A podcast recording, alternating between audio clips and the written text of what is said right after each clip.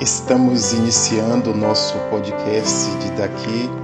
Este é o primeiro de quatro episódios. Bem-vindo ao nosso podcast de hoje. Minha saudação para você, caro ouvinte, esperança, alegria e paz. Que bom compartilhar este momento com seu coração. Quer conhecer um pouco sobre o sentido cristão do sofrimento humano? Nos acompanhe nesta trilha. Tem uma carta apostólica do Papa João Paulo II chamada Salvifici Dolores, o sentido cristão do sofrimento humano. Também iremos utilizar o livro O Humano Sofrer, de Luciano Monicardi, da coleção Vida e Liturgia da CNBB. Tem também um livro que indico, do teólogo Karl Rahner. Por que razão nos deixa Deus sofrer? Para o cristão, é sempre tempo de cuidar. Pensando neste período que chamamos de pós-pandemia, o que é que nós precisamos nos nossos cristãos e nas nossas comunidades? Com certeza, uma capacidade de acolher escutar e acompanhar. O período pós-pandemia vai exigir de cada um de nós, como em todos os tempos, uma cultura do encontro, uma proximidade que reconhece uma presença que fala. Vamos precisar de uma cultura da escuta uma escuta que é atenta à solidão e ao sofrimento das pessoas. Uma cultura do olhar, a capacidade de ver o outro na sua dignidade, que restitui ao outro a capacidade de ser ele mesmo. Quando ouvimos ou experimentamos situações como doenças incuráveis, catástrofes naturais, diante da maldade do homem, injustiças, qual a nossa pergunta? Onde estava Deus? Por que razão nos deixa Deus sofrer? Em visita ao campo de concentração, onde a maldade manifestou a sua força, mas a busca pelo sentido da vida brilhou nas almas nobres, gerando santos intelectuais. No dia 7 de junho de 1979, São João Paulo II, visitando Auschwitz, nos deixou este ensinamento. Neste lugar faltam palavras, só pode ficar o silêncio comovido Silêncio que é o grito lançado a Deus. Por que te calaste? Por que toleraste tudo isto? Neste silêncio, inclinamo-nos perante a multidão daqueles que aqui sofreram até a morte. Este silêncio transforma-se numa prece audível que clama por perdão e reconciliação. Um clamor ao Deus vivo, para que algo assim não volte a acontecer. Para além de Deus, texto do teólogo Karl Rahner, não há nenhuma luz bendita que ilumine as trevas profundas do sofrimento. E esta luz só a encontramos quando damos o nosso sim amoroso à incompreensibilidade do próprio Deus, sem a qual Deus não seria Deus. Quando nos fechamos a esta graça, resta-nos apenas o puro desespero sobre o absurdo do próprio sofrimento. Após analisar as respostas clássicas sobre a questão do sofrimento e apresentar a última resposta que o homem pode dar ao problema do mal e da morte, que consiste no abandono amoroso ao silêncio da incompreensibilidade de Deus, na qual está imersa a questão do sofrimento, Karl Rahner diz: o cristão está convencido que a resposta que deve dar ao problema do sofrimento só é possível pela graça que nos vem da resposta que Jesus deu na cruz na hora da morte, no momento em que sentiu fraquejar a sua vontade. Pai, em tuas mãos entrego o meu espírito. O cristão acredita, prossegue ele, que o ressuscitado é o crucificado e morto, e que a resposta, que é abandono ao mistério de Deus e ao mistério da morte, foi aceite por Deus como eternamente válida e salvífica, e que a resposta é o próprio Deus. Sofrimento, doença e morte. O sofrimento é uma experiência universal. Esse, quando vivido na sua capacidade de abrir o coração humano para o essencial e o verdadeiro, pode conduzir para experiências profundas de liberdade interior que sustenta a vida com sentido na travessia das estações dolorosas dos sofrimentos da vida.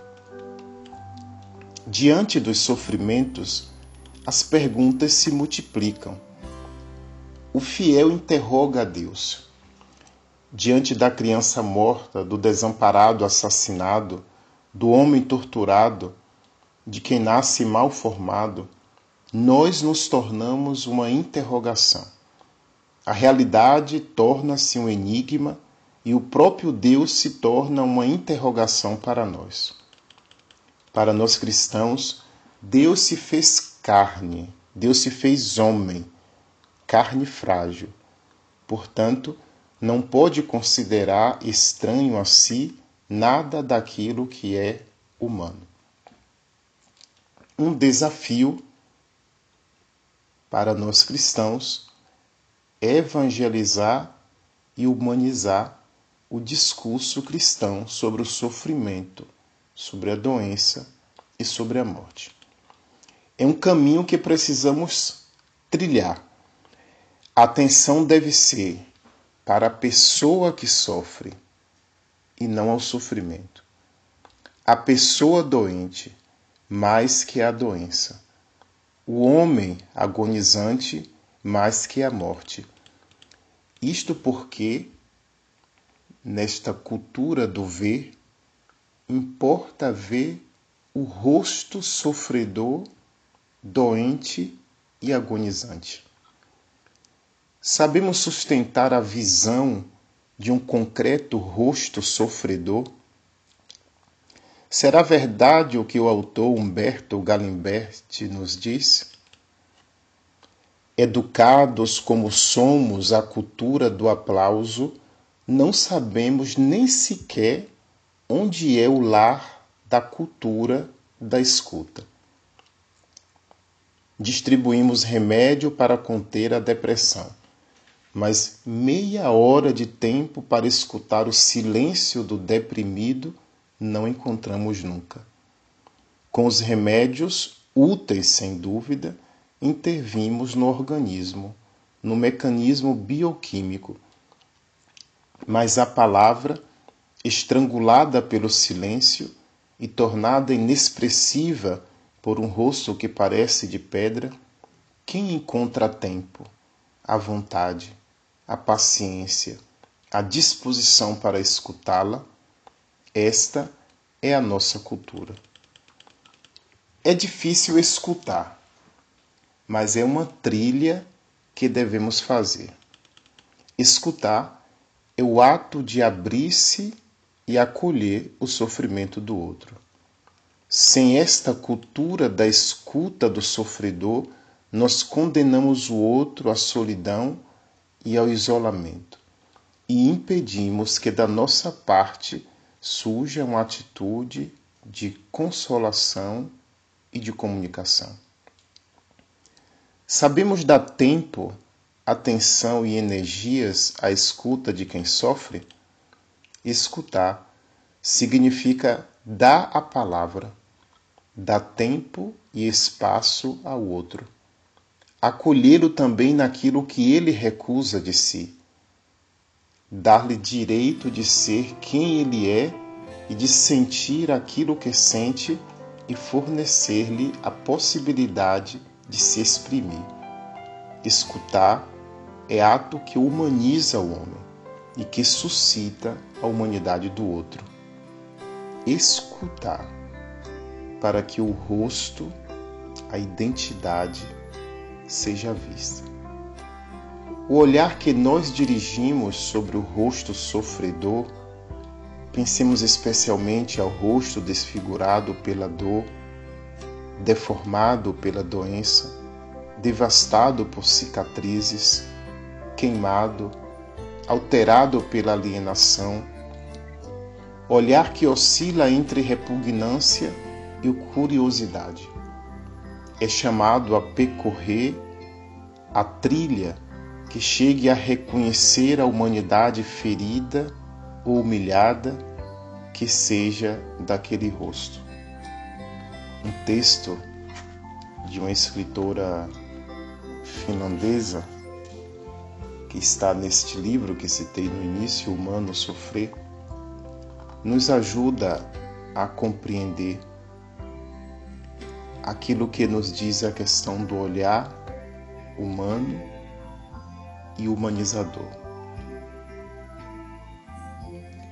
O texto da escritora põe-nos diante daquele olhar de amor que sabe restituir humanidade a quem viu modificado o próprio aspecto em irreconhecível aparência monstruosa. Sintetizando a narração, uma escritora finlandesa chamada Tove. Mumitrol, uma das criaturas do livro, Brinca de esconde-esconde com os amigos. Esconde-se no chapéu grande e negro de um velho mágico, sem saber que tudo o que aí entra muda de aspecto. Quando o Mumitrol sai do chapéu, os seus amigos se retraem temerosos. O seu aspecto mudou e agora é terrificante. Mumitrol, todavia, não sabe que está mudado e não entende por que os amigos fogem. Apavorado, aprisionado na solidão das suas novas aparências, busca exprimir que é ele mesmo. É sempre ele, mas eles vão embora gritando pelo terror. Naquele momento, chega a mãe de Mumitrol.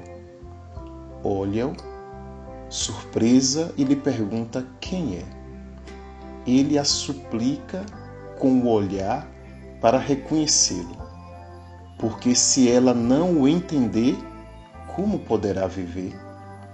Então ela o olha nos olhos, observa profundamente a alma daquela criatura que não se assemelha absolutamente ao seu filhinho querido e diz com um sorriso: mas tu és o meu mumitrol. Naquele momento acontece um pequeno milagre.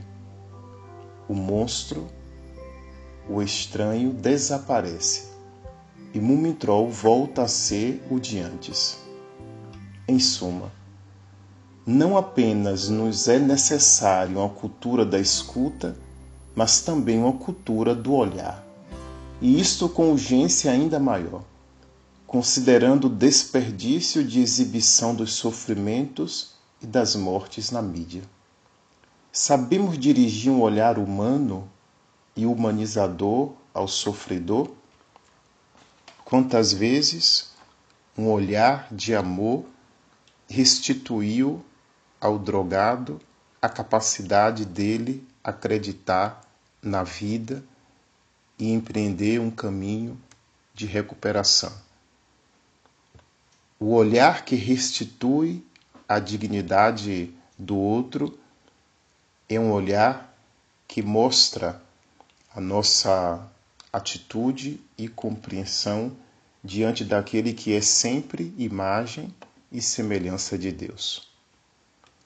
O abrir-se à dor de Deus no mundo, na vida cotidiana, é também o despertar-nos para o humano dilacerado, obscurecido, mutilado na pessoa do sofredor, num portador de deficiência, na pessoa marcada pela doença física ou psíquica. É colher a paixão de Deus na dor e no sofrimento do mundo. Existe a possibilidade de uma humanidade desumana e como isto é próximo de nós. Às vezes, nas nossas relações fraternas, corremos o risco de sermos desumanos. Nas relações familiares, se não tivermos cuidado, poderemos ter atitudes desumanas. Nas comunidades também. É preciso cuidado com o humano que somos nós e sermos também solícitos para com o humano sofredor que está no outro. Nós cristãos podemos viver a doença como um evento espiritual. Buscar viver em Cristo toda a situação da própria vida é o caminho do cristão buscar viver em Cristo toda a situação da própria vida. A doença se apresenta como um evento espiritual enquanto faz emergir ou despertar nos próprios doentes uma dimensão espiritual. Dimensão espiritual que pode ser vista também a partir de uma perspectiva do próprio homem, aquele que busca o sentido para a vida. Este momento de vulnerabilidade mostra que o ser humano não tem poder sobre si. Na doença, emerge a pergunta espiritual do homem. O próprio homem se manifesta como questão de sentido, como necessidade de reconhecimento pessoal, como apelo que pede escuta como exigência de presença. O doente jamais é redutível a uma parte do seu corpo ou ao membro aleijado, mas é uma totalidade sofredora. A doença envolve sempre o plano físico e psíquico da pessoa e coloca em crise os valores e as escolhas, as relações e as atividades que presidiram toda uma vida esta dimensão espiritual, ela está antes das formas religiosas do transcendente e se torna no doente o dever humaníssimo de conferir sentido à doença. O caminho da doença é sempre uma via muito dolorosa.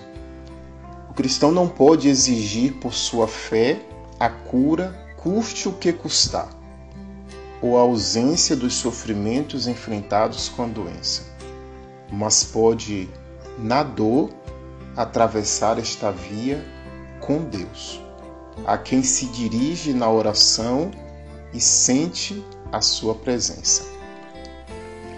Este caminho, esta via dolorosa, somente a pessoa, na riqueza de sua individualidade, pode atravessar mas não atravessa sozinho, na companhia do Espírito, na companhia do Espírito Santo.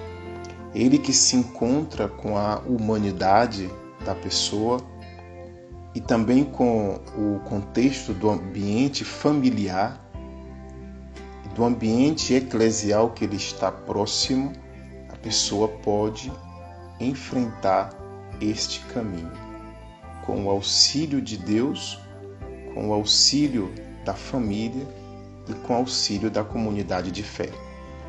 O doente buscará viver também a doença na fé do Cristo, que partilhou a totalidade da condição humana, também o sofrimento e a morte.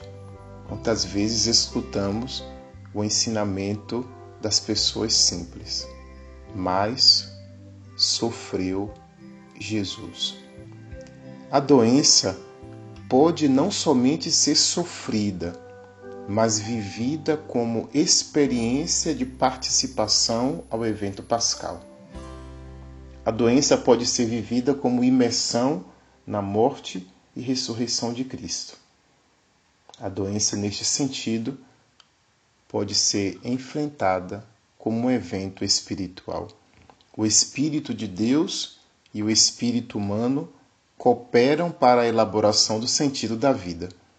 A pessoa ela vai assumindo conscientemente a própria fragilidade e enfermidade, abrindo-se com a fé expressa por meio da oração as ações do Espírito Santo que vem em ajuda à fraqueza e o leva a ler a própria doença como fragilidade em Cristo.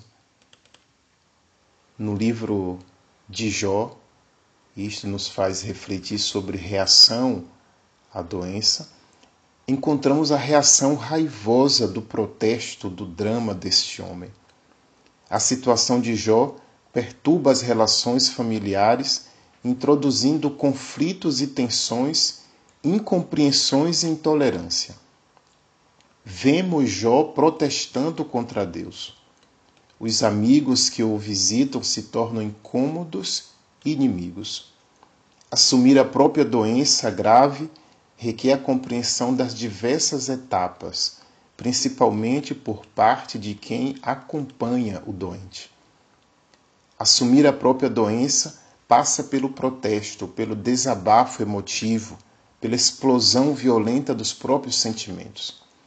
Por isso que quando se acompanha um doente, às vezes não se entende porque a agressão e a raiva ela atinge a todos. Às vezes aquela pessoa que está mais próxima é a mais maltratada. Quem acompanha um doente e que passa por esta fase deve exercitar a virtude da paciência, o exercício da compreensão diante da revolta e teimosia do doente. Tudo pode se tornar para o doente nesta fase ocasião de lamento e reclamação. Tudo. Nesta fase é importante não impedir o doente destas manifestações. Esta fase de rebelião é um passo importante no caminho para assumir a crise. O nosso drama em relação a Jó e ao homem bíblico em geral é que perdemos a capacidade de exprimir estes sentimentos da nossa existência e do nosso corpo. Nos Salmos, encontramos a pessoa doente que grita. Encontramos aquele que desabafa a própria angústia diante de Deus. Nos Salmos encontramos uma linguagem apropriada que dá forma à nossa oração nestas ocasiões. Nos Salmos, nós temos uma, verdadeira escola que nos ensina o modo de dizer a própria dor e o próprio lamento.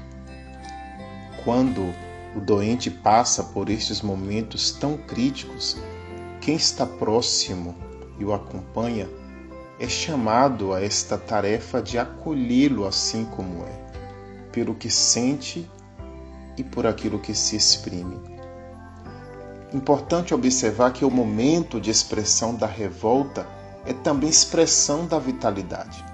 Acolher o doente também em sua rebelião se torna assim um fator essencial para os seus acompanhantes.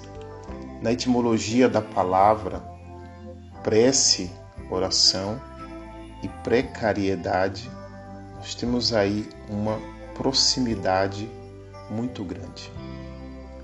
Prece, precariedade. A doença faz sentir a precariedade da vida, do existir. Mesmo o não crente pode, neste momento, balbuciar uma oração para o Deus desconhecido, uma súplica, um lamento e até injúrias.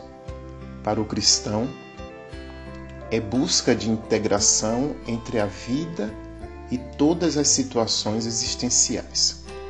Com a identidade psicofísica, atinge também a imagem de Deus, ou sua ideia de Deus, que neste momento é refeita. A oração é também um caminho em que o fiel, a partir das provações da própria vida, purifica, converte as próprias imagens de Deus e se coloca diante do crucificado. Plena revelação do rosto de Deus. A oração do cristão precisa nos ajudar sempre a nos identificarmos com Cristo crucificado. Caso o sofrimento bata em nossa porta, a cruz de Cristo mostra-nos o horizonte de sentido. Santo Ambrósio nos diz: Cristo é tudo para nós. Se queres curar uma ferida, Ele é o médico. Se queimas de febre, Ele é a fonte de água. Se tens necessidade de ajuda, Ele é a força. Se temes a morte, Ele é a vida. A oração cristã não pede que Deus faça a vontade do homem, mas leva o ser humano a discernir os momentos terríveis da própria vida. Na oração do doente, sua luta com uma triste doença poderá chegar ao nome de cruz. É aconselhável a oração dos salmos. Nós não somos incapazes de dizer estes sentimentos que brotam nestas situações difíceis. A palavra vem em auxílio da nossa fraqueza. O doente que reza os salmos sempre lê e diz o próprio corpo, mostrando assim que rezar é ler a própria situação existencial diante de Deus para viver em obediência a Deus. O acompanhante que escuta o doente diariamente pode discernir a conveniência para propor a escuta da palavra de Deus, a, a oração dos salmos. O acompanhante poderá rezar sempre em seu coração, caso com o doente não seja possível, e também com a oração de intercessão. Aquele que acompanha, mesmo distante, torna-se próximo por este coração orante que pede por aquele que sofre. A oração pelo e com o doente não pode deixar de ser um momento eclesial. Na sua fraqueza, o doente edifica a comunidade que reza em torno do doente sacramento de Cristo. Os Salmos 6, 38, 41, 88, 102 143 nos colocam diante desta realidade e outros. Na doença, a pessoa ela toma mais consciência do próprio corpo, enquanto exprime o próprio sentimento. Os olhos que se consumam no sofrer, pelo muito chorar, ou a visão que abandona o doente. O orante fala da garganta, canal da respiração, e frequentemente fala-se da angústia, isto é, do, no sufocamento, na situação da falta de respiração. Quando se fala, por exemplo, das mãos e dos braços enfraquecidos, o orante busca encontrar diante de Deus a unidade vital perdida pelo doente. Acompanhemos o Salmo número 6. Oração no sofrimento. Senhor, em vossa cólera não me repreendais. Em vosso furor não me castigueis. Tende piedade de mim, Senhor, porque desfaleço. Sarai-me, pois sinto abalados os meus ossos. Minha alma está muito perturbada. Vós, porém, Senhor, até quando? Voltai, Senhor, Livrai minha alma, salvai-me pela vossa bondade, porque no seio da morte não há quem de vós se lembre. Quem vos glorificará na habitação dos mortos? Eu me esgoto gemendo. Todas as noites, banho de pranto minha cama. Com lágrimas, inundo o meu leito. De amargura, meus olhos se turvam. Esmorecem por causa dos que me oprimem. Apartai-vos de mim vós todos que praticais o mal, porque o Senhor atendeu às minhas lágrimas, o Senhor escutou a minha oração, o Senhor acolheu a minha súplica, que todos os meus inimigos sejam envergonhados e aterrados, recuem imediatamente cobertos de confusão. E se você tem a Bíblia, a versão da Ave Maria, anota dá uma explicação muito bonita sobre este salmo. O salmista, de forma geral, mais do que falar da doença, fala da morte que invade a esfera da vida. Onde existe fragilidade e doença, lá já está a morte. Em alguns salmos, o orante se apresenta como morto, já posto na cova. A vida ela é sempre relação, comunicação, comunhão. Tudo que é sentido como ameaça à plenitude das relações é lido como obra da morte. A concepção de morte é mais ampla, não se constitui no fenômeno biológico do cessar das funções vitais, mas como o poder inimigo que irrompe na vida de uma pessoa. Existe um silêncio impuro que leva à morte das relações. É preciso cultivar sempre uma fé preciosa, capaz de dar conforto e esperança a quem vive em situações de doenças que conduzem a várias formas de incapacidade. A fé tem um impacto positivo no tratamento das doenças.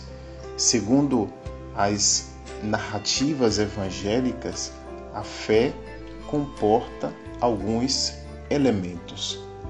A vontade de cura, o desejo de viver e o ato de concentrar as próprias energias interiores e espirituais na direção deste fim é um elemento muitas vezes atestado nas narrativas de cura.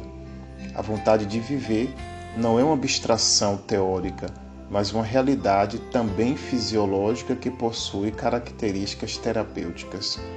A colaboração para curar. Nas curas de Jesus está sempre ativa a sinergia entre o doente e Jesus, como em Marcos 8, 22, 26. A oração, sobretudo nos Salmos, como protesto e invocação. O abandono confiante entregar-se ao Senhor em um abandono confiante e sereno. A fé deve ser um abandono confiante à providência de Deus. Crer mesmo que quando tudo parece perdido. A fé cristã, que crê na ressurreição dos mortos e confessa o crucificado ressuscitado, é força capaz de atravessar as trevas, é luz nas trevas. A intercessão a fé dos outros, dos que levam o doente até Jesus, o rezam a Jesus para que cure o doente, é um elemento que intervém com eficácia nas narrativas evangélicas e que mostra como a estrutura dialógica dos relatos de cura é a mesma estrutura do amor e que a força da fé está no amor que a habita e move. O livro para você aprofundar esse tema é o, o Humano Sofrer, Evangelizar as Palavras sobre o Sofrimento, de Luciano Manicardi, da coleção Vida e Liturgia da Igreja, das edições CNBB. Se você quer continuar meditando sobre esse tema, acompanhe na próxima semana o nosso podcast.